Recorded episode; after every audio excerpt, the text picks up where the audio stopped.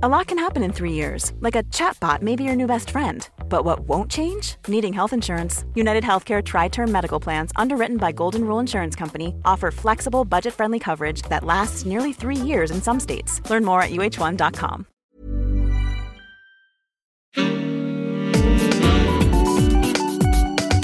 Queer as Berlin.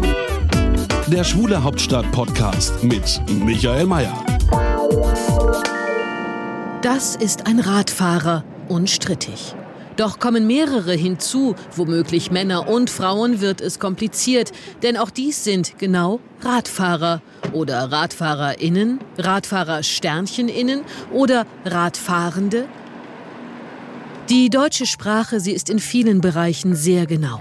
So unterscheidet sie verschiedene Geschlechter, der Bürger, die Person, das Volk, eigentlich rein grammatische Geschlechter, die die Stadtverwaltung Hannover künftig dennoch meiden will. Denn hier soll es nun geschlechtergerecht zugehen. Wir wollen geschlechtsumfassend ansprechen. Also, dass wir deutlich zeigen, wir haben Männer und Frauen äh, als Geschlechter im Blick, aber wir schreiben genauso auch die Diversen an. Das ist uns sehr wichtig, dass die sich auch angesprochen fühlen.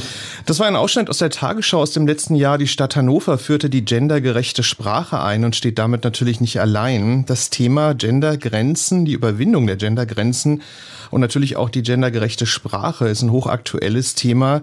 Aber es vermischen sich ja derzeit, wenn man an die Rassismusdebatte denkt, auch noch andere Aspekte damit rein. Und über all das wollen wir reden in der letzten Folge von Queer as Berlin vor der Sommerpause mit Lan Hornscheid. Hallo Lan. Hallo. Du bist ähm, Sprachwissenschaftlerin, Skandinavistin, äh, aber da geht's ja schon los äh, mit der Bezeichnung.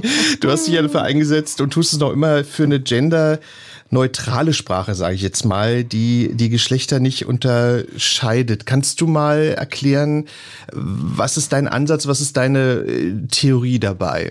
Ja, mein Ansatz, also äh, gerade weil wir diesen spannenden O-Ton jetzt auch gerade gehört haben, ist, dass Sprache unglaublich wichtig ist. Es ist nicht egal, sondern es ist total wichtig. Und ähm, dass ich mich ja nicht als Frau oder Mann verstehe und auch nicht als divers verstehe, sondern als genderfrei verstehe. Und dass äh, die Sprache natürlich auch das abbildet, was in der Gesellschaft da ist. Und da gab es ja lange nur die Unterscheidung in Weiblichkeit und Männlichkeit, also Leserinnen und Leser.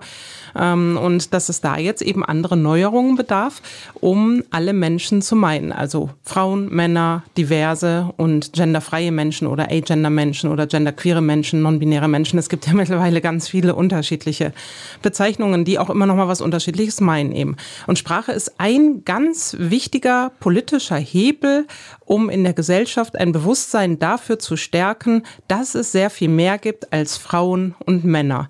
Und das fordert natürlich ganz viele Menschen heraus. Deswegen gibt es so viele Emotionen dazu. Auch das sind diese Sprachdiskussionen ja nicht neu, sondern. Da kommen wir gleich nochmal zu. Genau. Okay. Ja, ja, genau. ähm, jetzt habe ich auch gelesen, dass Holland ja sich da äh, jetzt beschlossen hat, äh, die Geschlechter in den Ausweisen abzuschaffen. Ich glaube bis 2024 oder so. Also es tut sich ja eine Menge bei dem Thema. Oh ja, auf jeden Fall. In Deutschland ja auch. Also die Einführung der Kategorie divers ist ja noch nicht so alt. Die ist ja jetzt zwei Jahre alt da, wo ist, da ist ja quasi der Staat zu verdonnert worden vom Bundesverfassungsgericht, ähm, weil eine Person geklagt hatte, die den Eintrag divers haben will. Ich habe auch eine Klage bzw. eine Verfassungsbeschwerde gerade laufen, dazu zu sagen, wir, ähm, ich möchte genderfrei sein, ich möchte auch nicht divers sein ähm, und ich möchte, dass das Geburtsgeschlecht gestrichen wird, weil wer weiß denn, äh, was überhaupt von Relevanz ist von Geburt an eben. Und vor welchem Gericht machst du das? Vom Bundesverfassungsgericht oder nee? Ja, also ich bin durch alle Instanzen gegangen. Das hat so. ja 2014 angefangen und wir sind jetzt beim Bundesverfassungsgericht. Okay. Genau. Und, bist du, und bist du jetzt äh, alleine oder mit anderen? Na, da gibt's natürlich eine ganze Gruppe, die dahinter steht. Ja, also da steht zum einen äh, die Aktion Standesamt dahinter, die dritte Option steht da auch hinter, die also die, die Diversklage hatten. Dann äh, die Gesellschaft für Freiheitsrechte, die haben die ganze rechtliche Beratung gemacht. Da steht ein, eine Riesengruppe von AktivistInnen dahinter, die juristisch äh, geschult sind, die diese Verfassungsbeschwerde jetzt eingereicht haben, also zusammen mit mir. Und das ist äh, wunderbar zu sehen, was es für riesige Gruppen gibt. Also auch der LSVD beispielsweise hat eine Presseerklärung dazu rausgegeben, die äh, Gesellschaft für Trans und Ident äh, Transidentität und so weiter. Weiter. Also es gibt ganz, ganz viele, die da zusammen dran arbeiten und die das wollen, dass nicht anderen Personen was weggenommen wird, sondern dass es eine Freiheit gibt, Geschlecht zu wählen, wenn ich es will, irgendwann in meinem Leben und dass ich das selber am besten für mich weiß und nicht irgendwelche Gutachten von Leuten, die auch sehr eng in diesem Zweigeschlechtersystem ver, ähm, verbandelt sind, würde ich jetzt mal sagen, ähm, und dadurch vielleicht dann auch äh, gar nicht die Sensibilität dafür haben. Ich weiß ja am besten, was ich bin und welche Person ich bin und was ich leben will. Klar. Nun ist man ja als äh, Sprachwissenschaftler, Sprachwissenschaftlerin ja sowieso sehr affin und sensibel, was dieses Thema angeht. Ja. Aber gab es bei dir eigentlich ein, ähm, ja, ich sag mal, auslösendes Moment, wo du, wo du gemerkt hast, okay, dieses spezielle Thema mit der genderneutralen Sprache ist dir ganz wichtig? Ja, ich ehrlich gesagt kann ich gar nicht sagen, dass es nur die genderneutrale Sprache ist, sondern für mich ist Sprache und Gewalt mein Thema gewesen in meinem Leben immer. Also wie kommen Menschen in Sprache vor? Wie werden Menschen angesprochen? Das hast du ja vorhin auch schon gesagt. Es geht ja auch ein bisschen auch gleichzeitig um Rassismus, um Behindertwerden, um ganz viele unterschiedliche Identitäten oder Diskriminierungsformen eben. Und da ist ja diese Idee von Gender oder Gendergerechtigkeit oder Neutralität oder was auch immer, ist ja nur ein Aspekt unter ganz vielen. Und ich meine, ich habe da ja sehr lange auch professionell in der Uni zugearbeitet und interessant ist, dass sich die Mechanismen, wie Menschen sprachlich diskriminiert werden, die gleichen sich über diese verschiedenen Diskriminierungsformen hinweg. Also diese Ignoranz gegenüber dem respektvollen Ansprechen, was Menschen für sich selber einfordern beispielsweise, äh, das Weggucken und Weghören, das Runterspielen, das lächerlich machen, ähm, das Ausgrenzen. Also das alles findet in allen diesen Diskriminierungsformen statt. Und also ich kann schon für mich, glaube ich, sagen, dass das alles zusammen mich interessiert. Das ist nicht genau diese genderneutrale Sprache. Da bin ich selber diskriminiert und das macht nochmal einen großen Unterschied für meinen Aktivismus natürlich, mich dafür andere Sachen einsetzen zu können. Du hattest ja auch mal eine Professur an der Humboldt-Uni ja. und hast damals, äh, korrigiere mich, wenn ich das jetzt nicht richtig ausspreche, aber dich dafür eingesetzt, dass man dich, glaube ich, Professur Rex nennt. Mhm, genau, damals war es X. X Das verändert sich kontinuierlich, okay, ja, genau. Okay. Ähm, und ich kann mich erinnern, jetzt müssen wir mal das unangenehme Thema mal ansprechen, dass du ja auch sehr viel, das fand ich interessant, äh, wenn man dich googelt oder beziehungsweise die Debatte darum googelt, äh, unglaublich viel Kritik auch an der niedergegangen ist, aus den verschiedensten mhm. Seiten. Ähm, vielleicht kannst du noch mal erzählen, was war denn die Kritik und beziehungsweise von wem kam die? Weil das war ja schon recht viel damals, war so mein Eindruck. Ja, ja, ja, das war sehr viel. Also es ist immer noch, ich krieg immer noch Hate-Mails, ja. Also okay okay, das äh, okay. endet nicht, obwohl es deutlich nachgelassen hat, nachdem ich nicht mehr den, die Professur aufgegeben habe. Ja, also ich meine, den Titel habe ich ja noch, aber ich habe die Professur aufgegeben. Das scheint ganz wichtig zu sein für Menschen, dass du, wenn du so einen Status hast in Deutschland, an einer Universität eine Professur zu haben, dass du da in ein bestimmtes Normsystem reinpassen musst eben.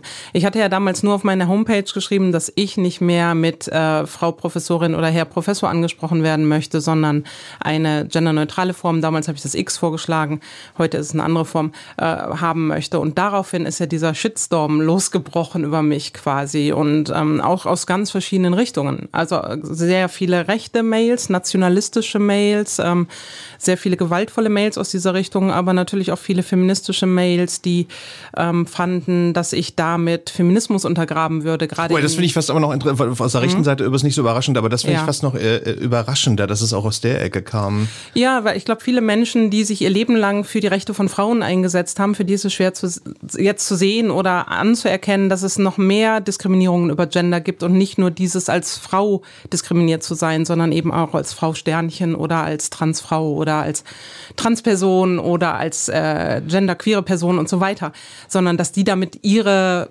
Kämpfe geschwächt sahen und nicht sahen, ah, wir arbeiten eigentlich alle an der gleichen Sache. Alle diese Menschen sind durch genderbezogene Vorstellungen diskriminiert.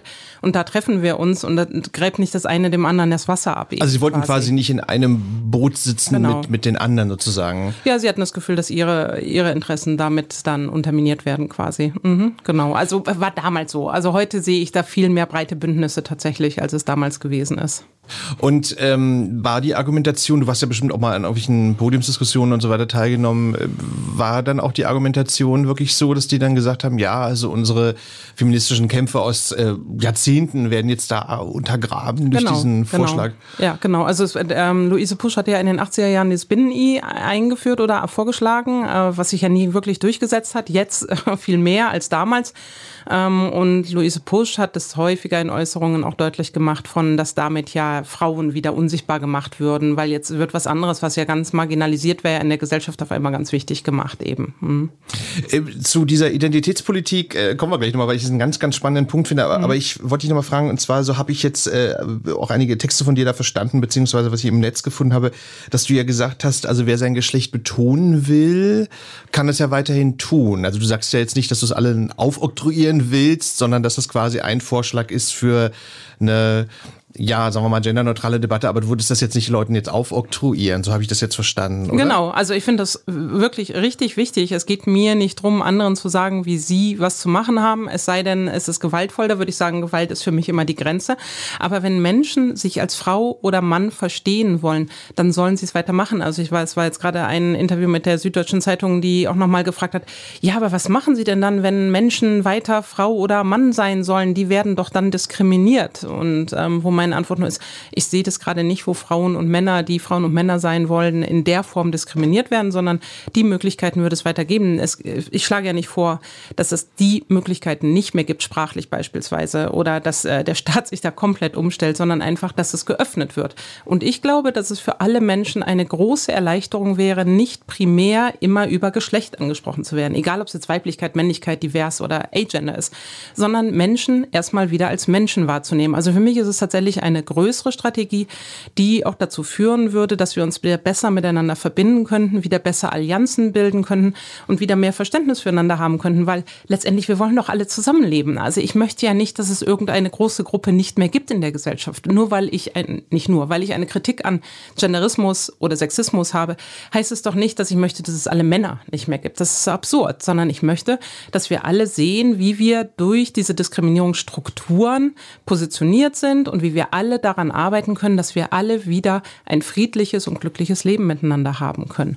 Das heißt, wenn Menschen für sich dann wählen, sich als männlich oder weiblich zu verstehen, aus welchen Millionen von Gründen auch immer, weil wir sind ja auch in so, solche Kulturen hinein sozialisiert, die das als wichtig erachten, dann ist das vollkommen okay, finde ich. Das Wichtige ist nicht, was anderes auszuschließen, auszugrenzen und zu sagen, das darf nicht sein in dieser Gesellschaft. Und sich dafür zu öffnen, zu sehen, mal auszuprobieren, nicht direkt, wenn ich einer Person gegenüberstehe, stehe, zu denken, ich weiß, ob die ein Mann oder eine Frau ist oder was auch immer, sondern die Person einfach als Mensch wahrzunehmen. Mhm. Ich will dir jetzt äh, gar nicht widersprechen. Ich habe nur mal eine Frage und zwar, weil, weil mich das schon lange auch beschäftigt hat, also mal abgesehen auch vom mhm. Sprachthema. Mhm. Und zwar, ähm, wenn man jetzt an diese Identitätspolitik nennt, nennt man es ja jetzt so neudeutsch, ähm, also das ist ja auch mhm. in diesem Alphabet ja, schlägt es sich ja nieder, LGBTIQ ja. und so weiter und so andere Buchstaben kommen wahrscheinlich auch noch mhm. dazu. Mhm. Da ist mein Eindruck immer sehr, dass das ja die jeweilige Identität sehr stark betont. Also, mhm. dass die einzelnen Gruppen ja sehr stark ihre, also schwule Männer, lesbische Frauen, ja. Äh, Transpersonen etc. Ja. und so ja. weiter, dass die ja sehr stark ihre Identität betonen wollen. Das war ja auch so ein bisschen, was du vorhin erzählt hast mit dem Feminismus auch. Mhm. Ähm, und ich habe mich nur gefragt, ob jetzt dein Vorschlag dem eigentlich entgegensteht im Sinne von, dass es ja jetzt sehr stark um so Identitäten geht, die viele, jetzt sicherlich nicht alle, aber viele so betonen wollen. Wie ist denn da so dein Eindruck? Also wo, wo stehen wir denn da so in der gesellschaftlichen äh, Debatte oder Entwicklung? Ja, ja. ich glaube, wenn es Diskriminierung gibt, ähm, äh, führt das dazu, dass Identitäten hergestellt werden, weil wir diskriminieren, diskriminieren Menschen darüber, dass wir denen Identitäten zuschreiben. Also äh, Diskriminierung funktioniert ja darüber, dass wir kollektive Vorstellungen zuschreiben. Ah, die Person ist schwarz, also ist sie kriminell, beispielsweise. Ja, also also da wird kollektiv was hergestellt. A, wird eine Person über äußerlich sichtbare Sachen ähm, eingeordnet und das wird dann verbunden mit bestimmten Bewertungen und das sind dann eben bei Diskriminierung negative Bewertungen. Ein wichtiger Schritt politisch ist es dann, sich überhaupt erstmal zu empowern, zu sagen, ähm, ich bin stolz darauf, dass ich Frau bin, dass ich schwarz bin, dass ich behindert bin. Ja, also da, dass es erstmal ein ganz, ganz wichtiger Schritt ist, um sich selber zu empowern und auch kollektiv zu empowern, zu sagen, das ist nichts Negatives, das ist nicht defizitär elitär, das ist nicht ähm, problematisch, sondern das ist toll und das ist positiv. Und dass das dann häufig überhaupt erst dazu führt, in der Gesellschaft anzuerkennen, ah, es gibt mehr als eine männliche Allgemeinmenschlichkeit, sagen wir mal. Also was irgendwie weiße männliche Allgemeinmenschlichkeit. Sondern es gibt ganz viele verschiedene Gruppen, die sich positiv selber verstehen. On the long run, also in einer längeren Sichtweise, glaube ich, dass wir Diskriminierung nur überwinden werden, wenn wir diese Kategorien aufgeben können eines Tages. Ja, aber ich würde da deutlich unterscheiden zwischen, äh, sind Privilegierte, sagen immer wieder, das sind die AusländerInnen, das sind die Transleute, oder sagen Leute das für sich selber als empowernden Begriff, was nicht heißt, dass es was Essentielles sein muss, sondern dass es eine politische Bezugnahme ist. Also wie das Schwarz großgeschrieben in Deutschland, schwarze Deutsche großgeschrieben, ist ein politischer Begriff, ist kein rassifizierender Begriff, sondern ein politischer Begriff von wir sind diskriminiert über Rassismus, ja. Und genauso ist es eben für äh, Agender-Personen oder Frauen, wenn die sich als FeministInnen bezeichnen, ja. Das ist, wir sind diskriminiert über Sexismus eben, ja. Äh, auf lange Sicht werden wir diese Diskriminierungsform nur überwinden, wenn wir dazu in der Lage sind, Menschen wieder als Menschen wahrzunehmen und nicht zu sagen, ah, das ist eine Frau, also die, äh, also Menschen zu gendern, beziehungsweise bestimmte Menschen zu gendern und andere nicht zu gendern.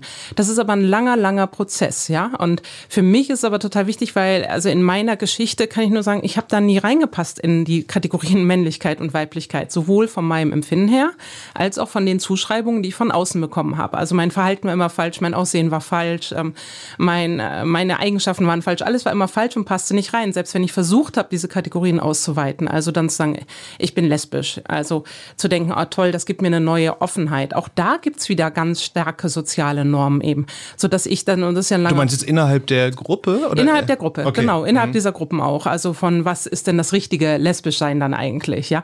Ähm, das wirst du ja als bei in schwulen Gruppen genauso kennen, denke ich mal, ja. Dass es ja auch da ganz starke Normen gibt. Klar. Wie, wie sollen die Körper aussehen? Wie soll das Verhalten aussehen Klar. und so weiter? Aber ich würde dich gerne noch was anderes fragen. Und zwar, meinst du eigentlich, dass es ein Problem sein kann, äh, so denke ich immer so darüber nach, dass ja so die unterschiedlichen Gruppen ja auch so in unterschiedlichen, ich sag mal so Emanzipationsstufen jetzt sind. Also wenn man jetzt an Feminismus mhm. denkt oder die Schwulenbewegung, die ist ja schon, ja, sagen wir mal 50 mhm. Jahre alt oder mhm. roundabout so, ne? Mhm. Und ähm, was ich ganz interessant war, weil ich jetzt dieser Tage so eine Netflix-Dokumentation Disclosure gesehen habe, wo es um die Geschichte der, des Hollywood-Bildes von Transpersonen mhm. Ja. ging, so.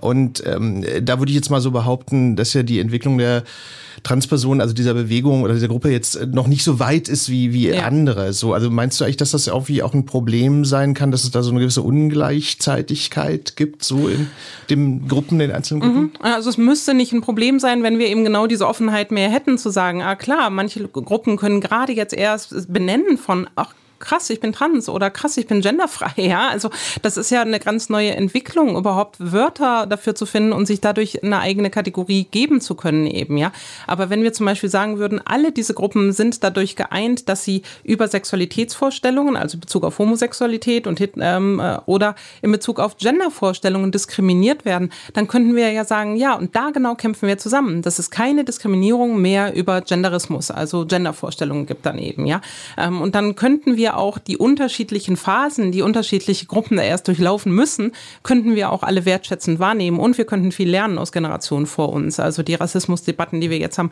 die gab es ja in den 80er Jahren auch schon mal, also auch innerhalb dieser feministischen Szenen beispielsweise, ja. Ähm, aber wir lernen nicht voneinander, sondern wir fangen dann immer wieder neu an, ja. Und wir könnten uns aber da verbünden zu sagen, wir alle wollen eine diskriminierungsfreie Welt. Unsere Positionierungen sind unterschiedlich, unsere Strategien sind unterschiedlich. Aber das kann ich ja auch akzeptieren. Also deswegen, ich will ja nicht, dass Menschen sich sich nicht mehr als Frau oder Mann ja, Man kann ja unterschiedliche Standpunkte haben, das ist ja auch ja, okay. Genau, ne? so, genau. Ja, ja. Und das ist ja total wichtig. Wir brauchen ja eine Vielfalt von unterschiedlichen Strategien auch. Mhm. Ja, also müssen Menschen an unterschiedlichen Orten abholen und äh, haben auch unterschiedliche Vorstellungen davon. Aber das, was uns eint, ist, dass wir keine Gewalt mehr wollen in der Welt. Und wenn wir das so sehen würden, also wenn wir nicht, wie jetzt diese Debatte ums Grundgesetz, soll der Begriff Rasse gestrichen werden, also bei Geschlecht gibt es wahrscheinlich mal eine mhm. Diskussion mhm. drum, ob der gestrichen wird. Ähm, wenn wir da sagen würden, jede strukturelle Diskriminierung, ob sie jetzt über Rassismus, Genderismus, behindert werden oder was auch immer stattfindet. Das könnte uns eineben, ja. Und dann würden wir uns nicht so zerteilen in dieses Jahr, ich bin aber genderqueer und ich bin nicht agender und agender finde ich problematisch wegen das und das, sondern dann würde uns das miteinander ein und wir könnten unsere unterschiedlichen Standpunkte und Strategien nebeneinander stehen lassen. Also das wäre so ein bisschen meine Hoffnung oder meine mhm. Utopie. Das heißt, also die kurze Antwort auf deine Frage wäre, ja, Identitätspolitiken würde ich hoffen, dass wir die auf Dauer überwinden, gerade wenn sie über diese sozialen Kategorien gehen. Ja, ich würde dich gerne noch was anderes Petra, und zwar, ähm, wenn wir jetzt sozusagen mal so auf die Mehrheitsgesellschaft mal gucken, ja. äh, dann, das hast du ja vorhin noch angedeutet, auch mit den, mit den, mit dem Shitstorm, den du da durchleben musstest. Ähm, dann finde ich immer interessant, dass so auch was so Sprache angeht, äh, aber es geht ja nicht nur um Sprache, aber dass es ein unglaublich vermintes Gelände ist im Sinne von, wie unglaublich viel Ablehnung da auch da ist. Das finde ich ganz interessant. Ich kann mich erinnern, ich sag mal nicht, welcher Sender es war, aber du hast mal ein Interview gegeben im öffentlich-rechtlichen Rundfunk und ich habe gedacht, die Moderatorin hat eigentlich die ganze Zeit eigentlich dich nur gefragt, wie unglaublich scheiße sie eigentlich deinen Ansatz fand. Also das ich irgendwie so, also das war unglaublich viel Ablehnung da drin mhm. und das fand ich so ein ganz mhm. gutes Beispiel. So, okay, also selbst im öffentlich-rechtlichen Rundfunk passiert das dann irgendwie manchmal so. Und äh, was glaubst du eigentlich, warum, warum ist denn das in der Gesellschaft so? Also warum gibt es da so unglaublich viele, also es, es geht ja auch um Ängste, glaube ich ja, auch. Genau, ne? so, genau. Äh, was ist denn so deine, deine Erklärung dafür? Naja, also jetzt bezogen auf, also auf Gender gäbe es eine Erklärung mit Ängsten, aber bezogen auf Sprache auch, weil wir haben ja nicht gelernt, dass Sprache eine Handlungsform ist, sondern wir lernen, Sprache ist einfach da. Und das, also so wie das auch in diesem O-Ton am Anfang war, ja, das Sprachsystem ist so und so, Deutsch ist so und so.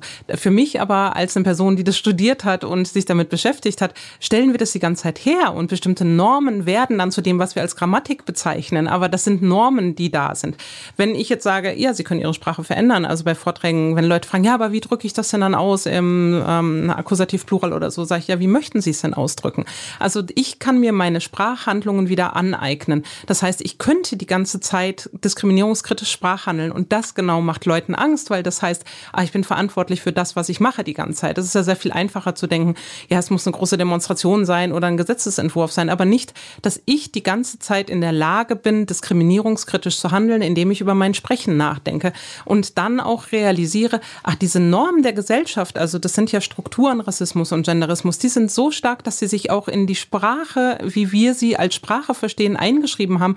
Ähm, das macht mir natürlich Angst, weil das heißt, dass ich die ganze Zeit potenziell diese Diskriminierungen reproduziere. Nicht bewusst, aber dass ich sie reproduziere. Das heißt, wenn ich das anspreche, dann sind Menschen erstmal vollkommen verunsichert und ängstlich, weil Sprache ist sowas, darauf können wir uns ja immer noch zurückziehen. Die gute alte deutsche Sprache und Sprache ist ja so neutral und ähm, drückt ja unsere Kultur aus und so weiter. Ja, aber diese Kultur ist vielleicht auch diskriminierend.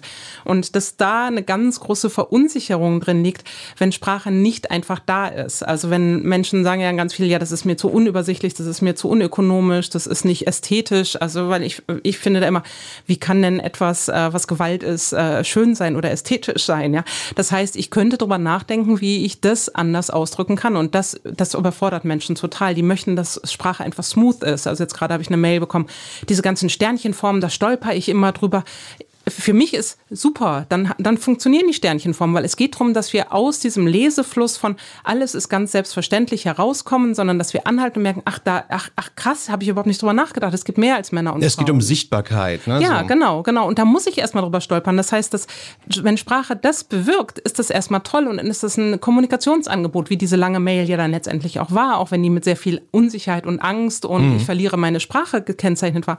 Aber darum geht es, dass wir uns Sprache wieder als Hand Handlungsform aneignen und auch uns dann zuhören und respektvoll sind gegenüber, ach, du möchtest so nicht benannt werden, kannst du mir das erklären, aber du musst es mir nicht erklären, damit ich es mache, sondern ich höre, du willst es nicht. Dann ist es einfach vollkommen okay, welchen Namen du wählst und welches Pronomen und so weiter. Und das macht Menschen totale Angst, weil das zeigt ja auf einmal, Sprache ist veränderbar. Und also im Schwedischen, sagen wir mal, da haben sie ein drittes Pronomen eingeführt. Neben er und sie gibt es ein drittes Pronomen jetzt. Das gab es nicht im Schwedischen. Das ist einfach ganz neu mhm. eingeführt worden. Da ist es alles sehr viel mehr von oben dirigistisch, dass der Staat sagt, sagt, jetzt machen wir. Aber trotzdem zeigt es, Sprache ist komplett veränderbar. Wenn sich die sozialen Realitäten verändern und es andere Bedürfnisse gibt, dann können wir darauf reagieren. Und das, was eben zum Beispiel gemacht wird bei vielen Verwaltungen, die dann Sternchenformen einführen. Mhm. Das Einzige, ich habe mal so einen Beitrag gemacht über das Thema, wo ich jetzt, äh, glaube ich, nicht ganz so deiner Meinung bin. So, also es gab ja auch mal diese Debatte, ähm, dass dann gesagt wurde, es wurde ja auch in manchen Büchern auch gemacht, äh, wo da ging es ja auch um Kinderbücher, das ist vielleicht noch ein bisschen was anderes, aber, aber dass man quasi so die alten Romane oder so umschreibt. Da, da habe ich dann in dem Moment gedacht, also natürlich sind die äh, diskriminierend und dann auch alles mögliche auch in den Büchern drin, aber da habe ich immer so gedacht, na gut, okay, aber das ist natürlich auch ähm, ein Zeichen der Zeit auch, also im Sinne von, dass die Bücher ja auch so ein Zeichen sind der gesellschaftlichen Entwicklung, die keine Ahnung, 1950 dann halt so war. Also wo ich dann gedacht habe, hm, also die umzuschreiben, finde ich so ein bisschen schwierig, weil man ja im Grunde genommen da auch eigentlich sowas rein, äh, reinbringt, was ja damals einfach nicht der Fall war. Weißt du, was ich meine? Also es ist Ja, so ja, eine, ich verstehe, was du meinst. so, also Mhm. weil äh, klar kann muss man das, das äh, muss man das kritisieren, aber ich fand das dann so ein bisschen so. Ähm, aber ich wollte dich noch mal was anderes fragen und zwar, ähm, das hast du ja jetzt auch gesagt, also Sprache ist ja ein Abbild der Gesellschaft und der gesellschaftlichen Umstände.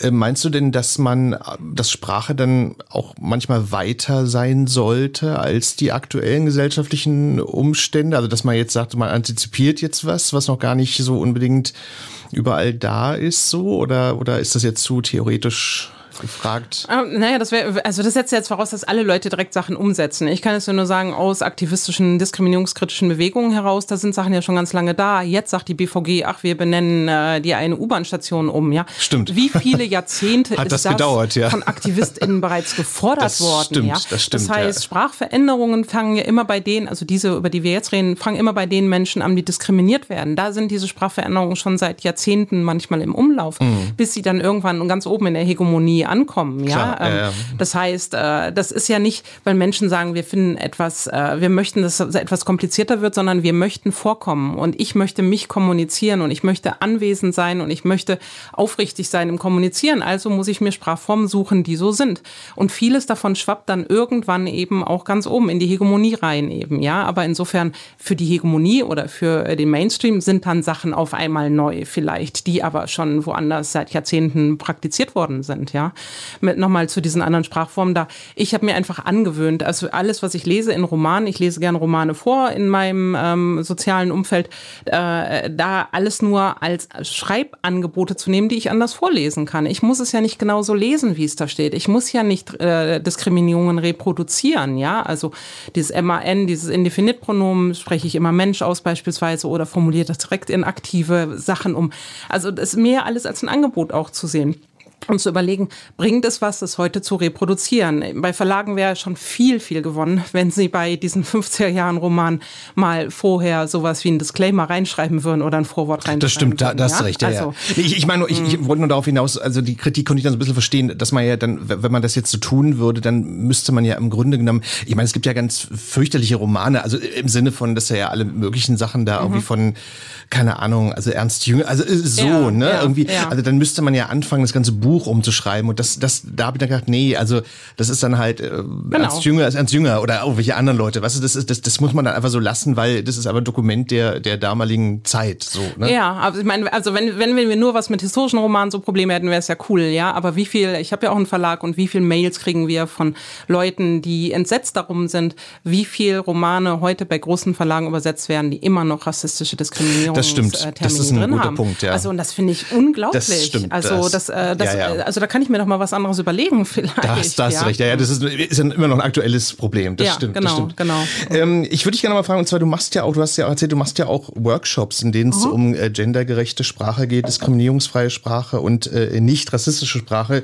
Ähm, ich fand das interessant. Wie, wie muss man sich das denn vorstellen, wenn man zu dir in einen Workshop geht? Äh, wie läuft das ab? Was lernt man bei dir? Also wie, wie muss man sich das vorstellen? Ja, also du würdest vor allem lernen, äh, Sprache wieder als Handlung zu verstehen und zu überlegen, wo dein Aktivismus ist und wie du selber da Sachen verändern kannst. Also die Workshops sind nicht so, dass du am Ende eine Regelliste hast oder eine Tabelle hast mit diese Form darfst du nicht mehr benutzen und die Form musst du benutzen. Und ist es dann, man sitzt im Kreis und diskutiert dann so oder oder Es gibt auch Übungen, es gibt Zweierübungen, es gibt Okay. Dreier-Diskussionsübungen, dann gibt es eben äh, Umschreibübungen, was würde es machen, einen Text umzuschreiben, wie du gerade gesagt hast, weil manchmal ist, es geht ja nicht nur um das Auswechseln einzelner Wörter, sondern da hängen ja ganz viel mehr Bilder dran, dann auch, ähm, was würde es heißen, genderfrei oder diskriminierungskritisch zu formulieren einfach eigentlich und dann zu merken, oh krass, das verändert nicht nur Wörter, das verändert eben unsere ganzen Denkstrukturen eben.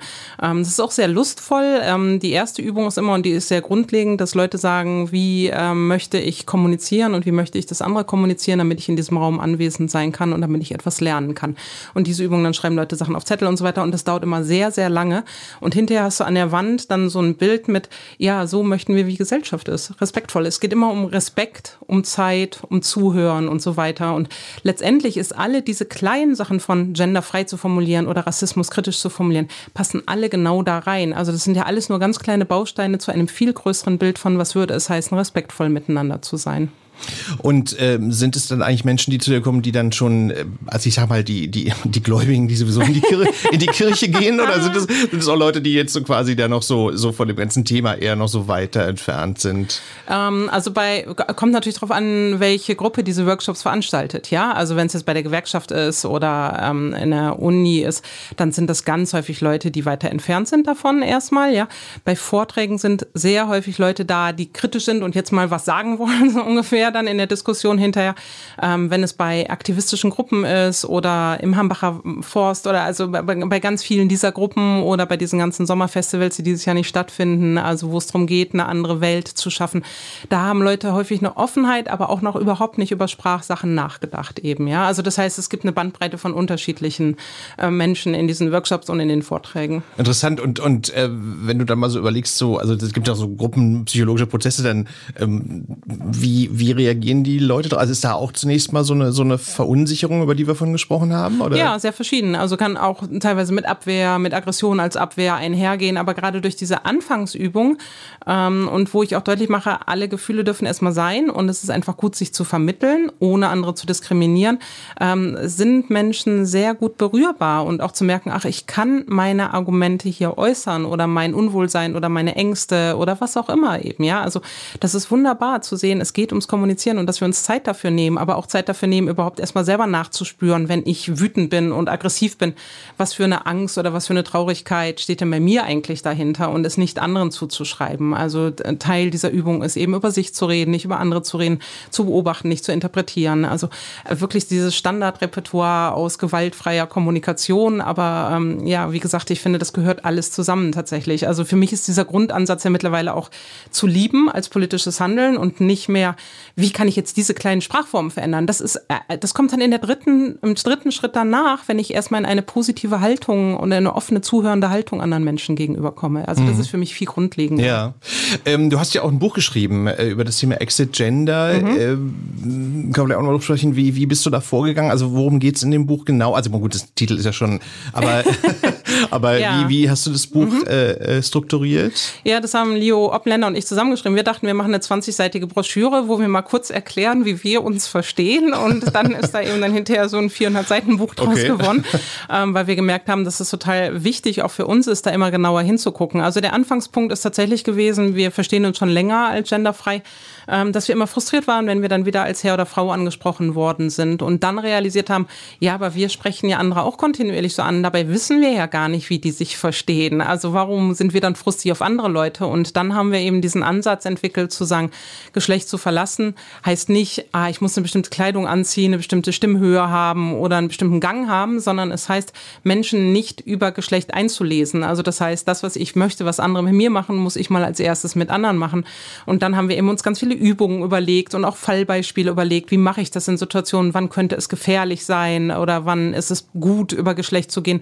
Und das hat nochmal so viel verändert in unserem eigenen Wahrnehmen und Denken. Und das haben wir geteilt in diesem Buch, also mit ganz vielen Übungen und praktischen Beispielen und kleinen Geschichten. Also Leo hat eine wunderbare Geschichte geschrieben, also eine utopische Geschichte, wo eine Person mit der eigenen Großalt zusammensitzt und diese Person dann erzählt, ja, früher gab es Geschlecht und sich diese Person also in der Zukunft überhaupt nicht vorstellen kann, warum es ein Geschlecht gegeben haben soll. Und das ist eine ganz wunderbare Geschichte, um ah, zu zeigen, okay. es könnte alles ganz oh. anders sein. Also wir machen ganz viele Angebote, damit Leute Lust haben, darüber nachzudenken, wie stark diese Diskriminierung über Geschlecht vielleicht schon in sie selber auch eingegriffen hat, dass sie denken, das bin ich ganz essentiell und anfangen können, darüber nochmal nachzudenken mhm. und was das dann verändern würde. Ähm, ich würde dich gerne mal fragen, und zwar, weil wir jetzt ja in einer Zeit leben, ähm, wo es ja ganz stark um die Rassismusdebatte geht. Äh, das kommt natürlich aus den USA, aber ich finde es ja ganz spannend, dass das jetzt so zu uns rüberschwappt nach Europa und auch nach anderen Ländern. Im Grunde genommen kann man ja sagen, ist die Debatte ja sehr alt. Das geht ja, das geht ja bis zur Bürgerrechtsbewegung in den USA ja. vor 60 Jahren oder irgendwie so. Ähm, erstmal so allgemein gefragt, wie, wie erlebst du das? Also ist das so eine ja, hat das auch so ein politisches Moment jetzt wegen Trump oder so? Also ich meine, ist ja interessant, dass ich meine, es ist ja klar, was es jetzt ausgelöst hat mit dem Mord an George Floyd, aber trotzdem, wie erlebst du diese Debatte, diese diese Bewegung? Ja, also ich überlebe die, äh, ich überlebe, ich erlebe die als lange überfällig in Deutschland tatsächlich, ja. Also auch da wieder in aktivistischen Kreisen wird das alle schon sehr, sehr, sehr, sehr lange diskutiert, ja. Aber dass jetzt mehr davon an die Öffentlichkeit kommt, ich habe ähm, schon äh, um die Jahrtausendwende habe ich mit einem äh, Kollegen aus äh, Stockholm zusammen haben wir eine Untersuchung zur rassistischen Gewalt in der Polizei in Schweden und Deutschland im Vergleich durchgeführt, ja. Die durfte natürlich nie veröffentlicht werden und so, ja. Also ganz, ganz spannend, ja. Also ein bisschen wie in Deutschland jetzt, ne? ja, ja, also, also, also es mhm. gab Fragebögen an die Polizei in Deutschland, die wurde, jeder einzelne Fragebogen wurde vom Innenministerium abgesegnet, ob der überhaupt rausgehen durfte, dann mhm. eben an uns wieder. Mhm. Trotzdem waren da genug Fallbeispiele drin, was mich sehr erschreckt hat. Also wie stark muss es erstmal sein, was da nicht rausgekommen ist. Und dass es so eine Diskussion gibt um strukturelle Gewalt. Und das ist total toll. Es geht jetzt nicht mehr um diese individuellen, gibt es den einen Polizisten, der irgendwas gemacht hat, sondern es geht um die Strukturen, die es ermöglichen, dass wir weiterhin so rassistisch leben. Und wir haben da ja ein äh, grausames, starkes Erbe durch Nationalsozialismus auch und Kolonialismus davor oder damit verbunden, was nicht äh, aufgearbeitet ist in einer Form, dass wir wirklich daraus lernen, um da eben zum Beispiel auch diese Rassifizierung von Menschen sein zu lassen. Ich finde das unglaublich gut, dass es jetzt solch eine Debatte gibt. Wenn die Angst betrieben ist, halte ich es nicht für sinnvoll. Also wenn jetzt die BVG beispielsweise aus Angst vor irgendwelchen Schilderklau ähm, dann etwas umbenennt, sondern wenn es darum geht, dass wir wirklich anders leben wollen, dass wir Menschen als Menschen achten wollen, ja, egal wie wir glauben, wie sie aussehen, dass sie nicht von hier gehören würden, was ja häufiger absoluter Nonsens ist. Ja? Mhm. Also wenn es mehr Diskussionen darum gibt und wir bewusster mit Diskriminierung umgehen, mit Rassismus umgehen und dadurch alle damit äh, mitarbeiten, dass es Rassismus viel, viel weniger gibt, äh, dann wäre das ganz, ganz toll. Insofern finde ich das sehr, sehr cool, dass es jetzt äh, große Diskussionen darum gibt. Mhm. Oh, das sprach ein erster Schritt natürlich dazu. Ne? Ein erster ja. und wird auch immer ein sehr, sehr wichtiger Schritt sein eben. Also wie reden wir über andere Menschen und was nehmen wir dann wahr, je nachdem, was wir sagen. Ja.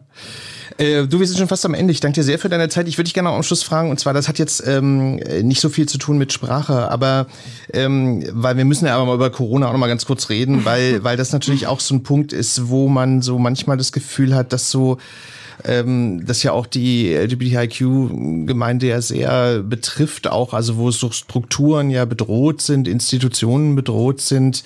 Ähm, ich würde dich da gerne mal fragen, macht man sich da, machst du dir da Sorgen, dass, dass da auch so eine Solidarität verloren geht oder dass das jetzt äh, das auch so eine Bedrohung ist für für bestimmte Gruppen die Corona-Krise, weil das ja gut, es ist natürlich eine wirtschaftliche Frage mhm. jetzt, äh, aber wie, wie erlebst du das?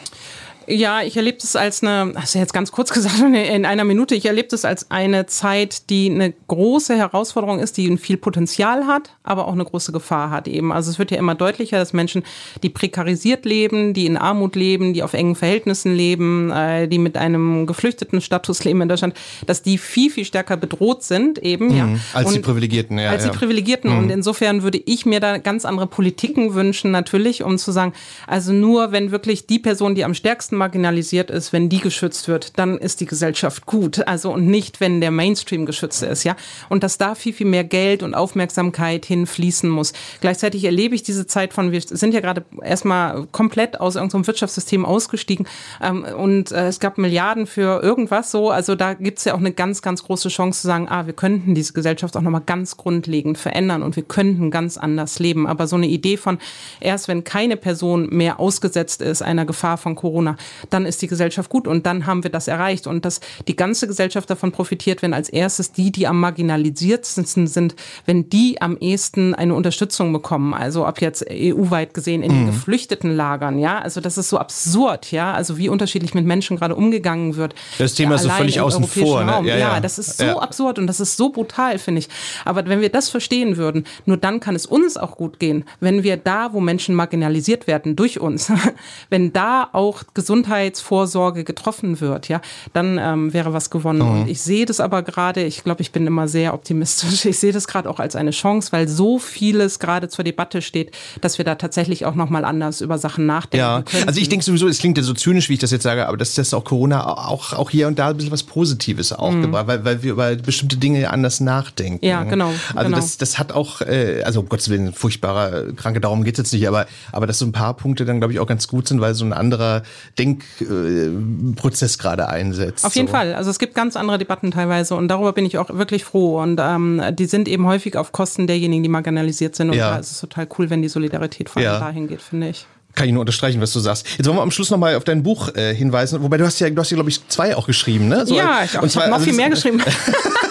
Okay, also das eine, was ich noch jetzt kenne, ist Exit Gender. Das ist im letzten Jahr erschienen. Genau, genau. Bei, äh, bei Worten und mehr. Worten und mehr. Mhm. Also mehr mit EE geschrieben, muss man auch dazu sagen. Genau. Also das ist jetzt sozusagen noch der Buchtipp, der Lesetipp für Leute, die sich ein bisschen intensiver mit dem Thema ja, genau, auseinandersetzen genau. wollen. Oder eben zu lieben als politisches Handeln. Das ist noch ein Jahr davor in der zweiten Auflage jetzt erschienen, weil da ist nochmal viel mehr um dieses grundlegende, wie könnten wir anders leben und wie können wir miteinander verbunden sein, geht eben. Ah ja, okay. Und im Herbst kommt, wie schreibe ich divers raus? Ein, also ein Sprachleitfaden, der genau das nochmal aufnimmt, was wir ah, ja, gerade okay. besprochen haben.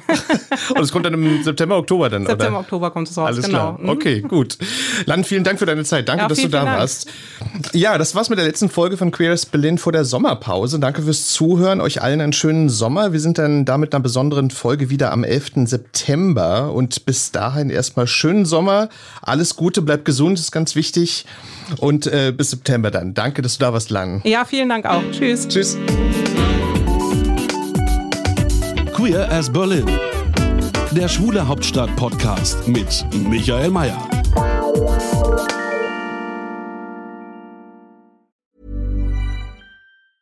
A lot can happen in three years, like a chatbot may be your new best friend. But what won't change? Needing health insurance. United Healthcare Tri Term Medical Plans, underwritten by Golden Rule Insurance Company, offer flexible, budget friendly coverage that lasts nearly three years in some states. Learn more at uh1.com. Planning for your next trip?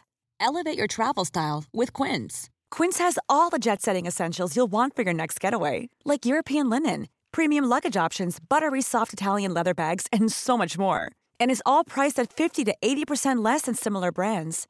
Plus, Quince only works with factories that use safe and ethical manufacturing practices. Pack your bags with high-quality essentials you'll be wearing for vacations to come with Quince. Go to quince.com/pack for free shipping and 365-day returns.